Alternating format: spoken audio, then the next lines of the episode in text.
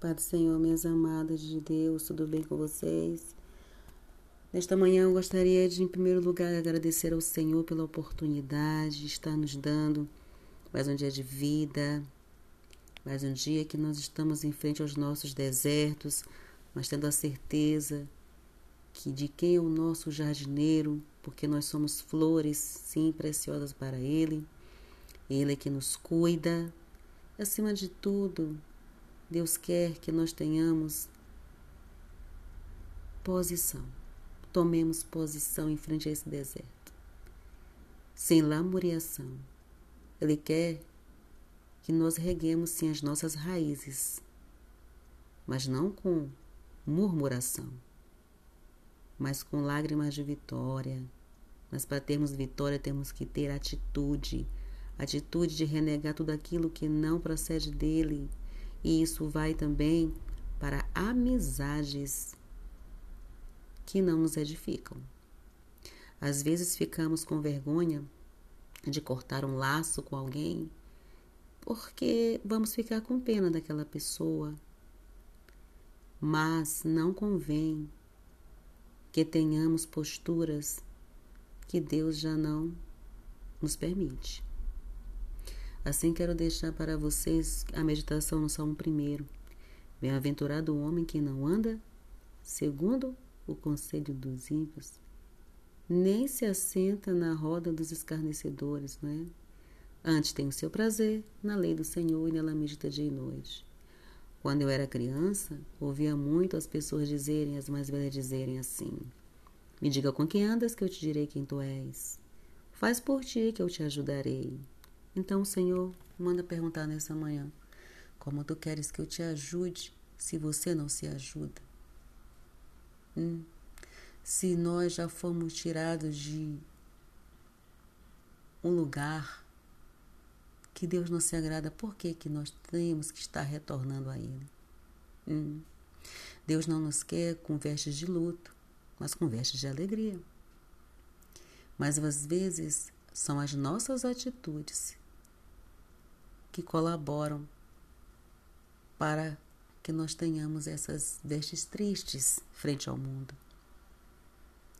Nós, mulheres, somos espelhos dentro de nossa casa os nossos filhos, eles se espelham em nós. Os nossos esposos, também quando olham para nós, esperam ver um reflexo de alegria. Às vezes, nós nos tornamos apenas murmuradoras. Isso não é do agrado do Senhor.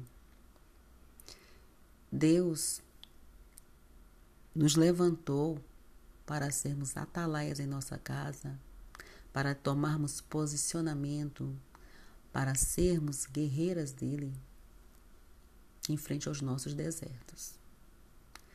Quero dizer a vocês que sinto de Deus e este é o terceiro áudio que eu gravo. Os dois eu tenho certeza que eu salvei, mas por algum mistério do Senhor não foi. E eles estavam mais suaves do que este aqui. As palavras eram mais suaves, mas Deus tem seus mistérios. E não estou ensaiando nada, só indo na direção do Senhor.